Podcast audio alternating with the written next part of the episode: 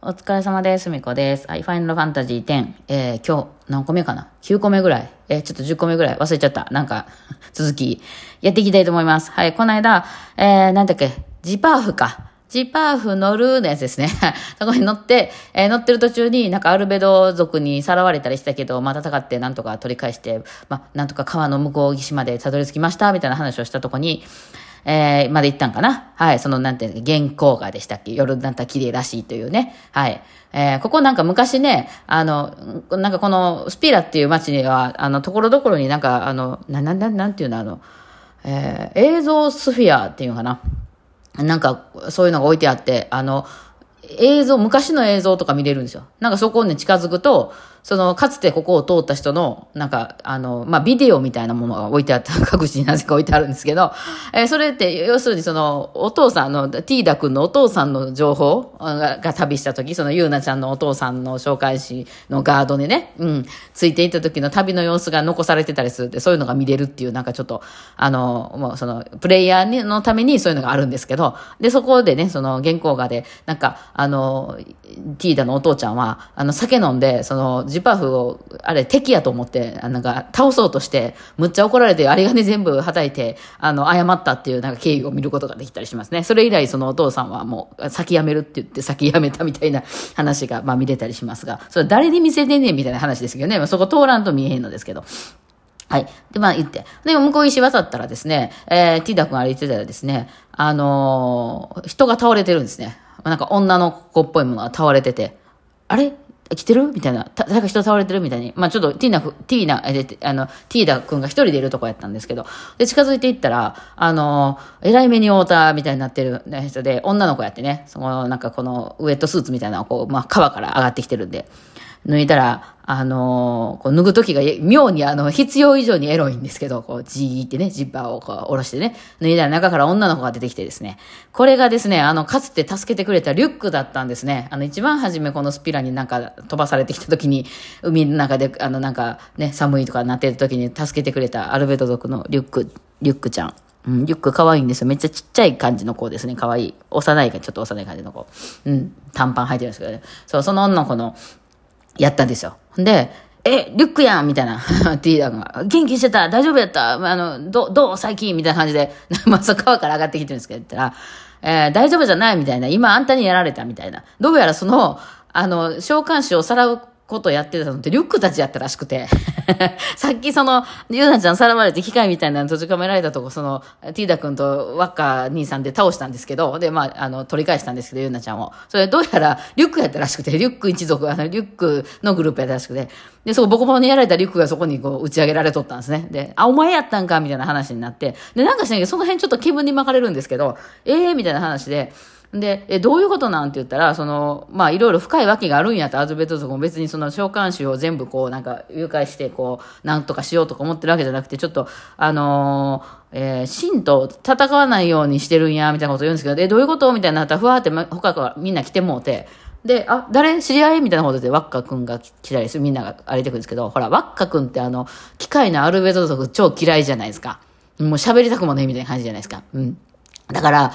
え、あの、さすがの空気読めないティーダ君もそこはちょっと読めたんですね。あ、前、あの、助けてもらったことがある人で、えっ、と、えっ、と、みたいな、その、アルフェズ族って言おうとして、あ、やばいかもってなって、だから、まあ、若く何も知らんから、若兄さんは知らんから、なんか、あ、お前のその、恩人やんか、だあの、よかったな、会えて、みたいな話をして、ほんで、その、その状況をね、指した女組が、ゆうなちゃんと、その召喚師ゆうなちゃんと、あの、ルール姉さんが、あれ？ちょっと来て？って言って、あの、その女の子を向こうにわーって連れていく。ちょっと女子だけで話し合いしますとか言って、なんか知らんけど連れていくんですね。うん。で、なんか多分なんか知り合いっぽい、そのリュックもなんかね。で、喋って、ちょっとその、一緒になんか旅しませんかみたいな。もうよかったらガードになりませんかみたいな。他の人意味わからないですね。さっき倒れてて、その、そこ、川から打ち上げられてた倒れた女の子が、まあそのティーダ君の命の恩人やっていうことが分かって、で、その話はよかったなって言ってたら、急に一緒にガードやれへんみたいな、なんかなって。あの、ゆうなちゃんがそう言うんですね。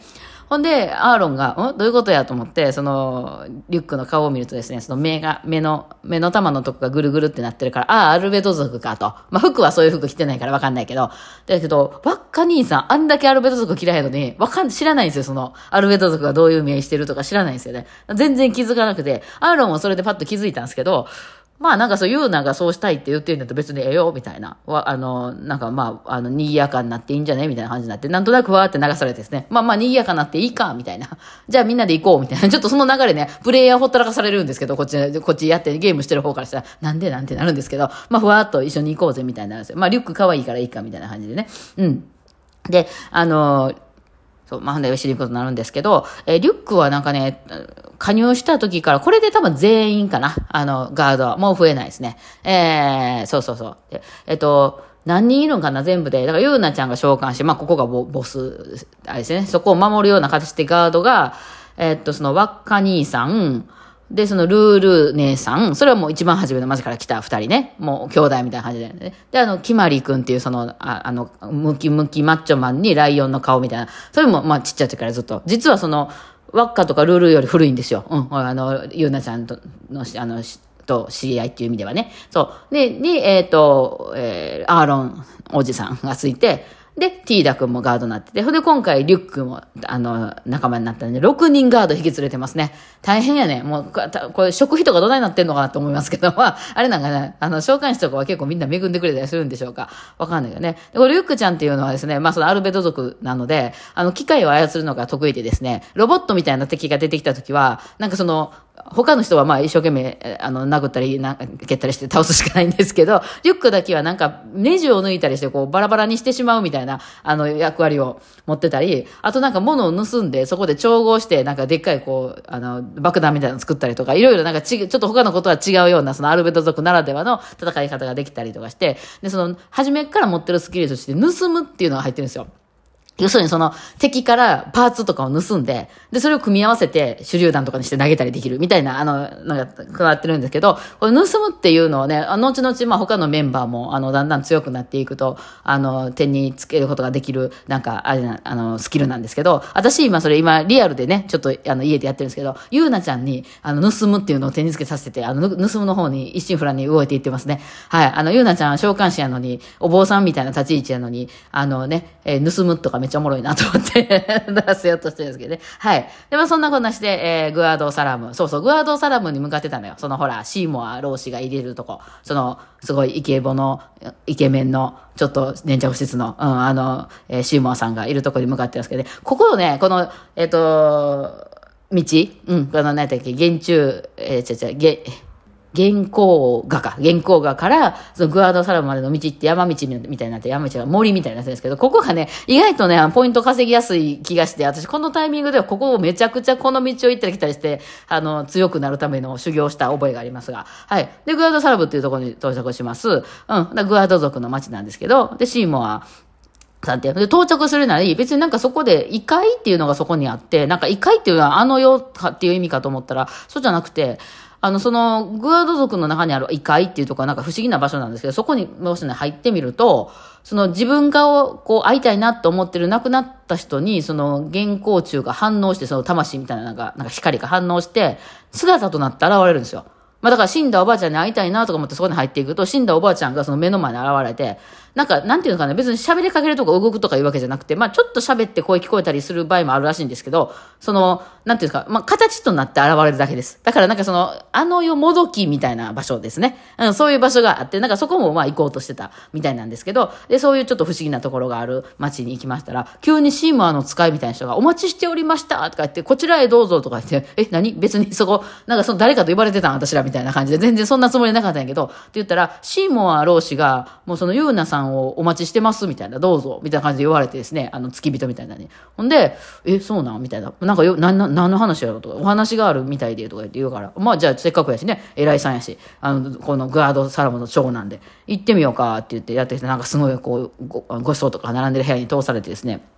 で、なんか知らんけど、映像みたいなのが見せられるんですね。なんかあの、えー、その昔ね、えー、一番初めにシンを倒した、あの、人たちっていうのが、そのね、倒しては復活し、倒しては復活しってるのを続けてるんですけど、あ、ユーナレスカっていう人と、ユーナレスカっていう召喚師さんと、ユーナレスカのガードで、ガードのゼイヨンさんっていう、そのゼイ男の人なんですけど、まあ、これ夫婦なんですよ。ユーナレスカっていう奥さんとゼイヨンさんっていう旦那さんがおって、奥さんの方が召喚して、旦那さんがガード。うん。この二人が、こう一番初めに真を倒した人なんですね。まあ語り継がれてるんですけど。で、その二人はその愛がゆえに結ばれててですね、二人の愛の力によってこの真を倒したみたいな、まあお話が残ってるわけなんですけど、そういうなんかこう映像をなんか、うわーっと見せられるんですね。えー、その時になんかね、ちょっと昔の、その、あの、ティーダ君が来たザナルカンドの景色なんかもバーって見えたりして、なんじゃなんじゃみたいになるんですけど、まあ、ほんで、その、この愛の形でもってシーンを倒した、うん、あの、このユーナレスカとゼイオン様のように、僕たちもなりませんかっつって、シーモアがユーナに、なんか、結婚申し込んでくるんですよ、急に。急なプロポーズ。それもね、なんかそこだけね、なんか声出さないで、なんかそのみんな映像を見て、おわーってなってる時に、急にこう、ゆうなちゃんのとこに、あの、シーマがあの近寄ってきて、耳のってブソってささやくんですよ。ゆうなちゃんが顔真っ赤になって、え、えー、ってなって、とりあえずみんなのガードのとこ戻ってきて、え、何言われたんってみんなが、どうしたどうした何されたみたいに言ったら、結婚を申し込まれましたみたいな感じになって、え、そう、だティーダ君的にはどういうことやねんってな、なんか急にだったポットでのさ、この間、まあ偉い人か知らんけど、その辺の、え、その、この間会ったとこの人に急に結婚申し込まれて、これどういう意味やねんっていうので、まあ、ティーダ君的にはね、ゆうなちゃんの子好きなんで、ちょっとそれは許されへん話なんですけど、ただまあその召喚師的に結婚っていうのは、ちょっとそういう意味でもないんか、どういうことやねんみたいな話でちょっとわらわらわらってなって、ティーダ君がもやもやってするところまでかな、今日はね。はい。こっから、えっと、その1階にちょっと行く話があったり、次、マカラーニャ寺院っていうところに向かって出発していくことになるんですけど、まあちょっとゆうなちゃん的には、え、どうしようって、ちょ、ちょっと待ってもらっていいですか？みたいな、その返事ちょっと待ってもらっていいですか？みたいな。ちょっとちょうどその異界があるから、異界でお父さんに会って、まあお父さんの姿を見て、ちょっとそこで相談さ、あの、ちょっと考えさせてほしいっていう人わかりました。いつまででも返事は待ってます。みたいな感じで、あの、話はそこから進んでいく感じになりますね。はい、今日はこの辺までですかね。じゃあお疲れ様でした。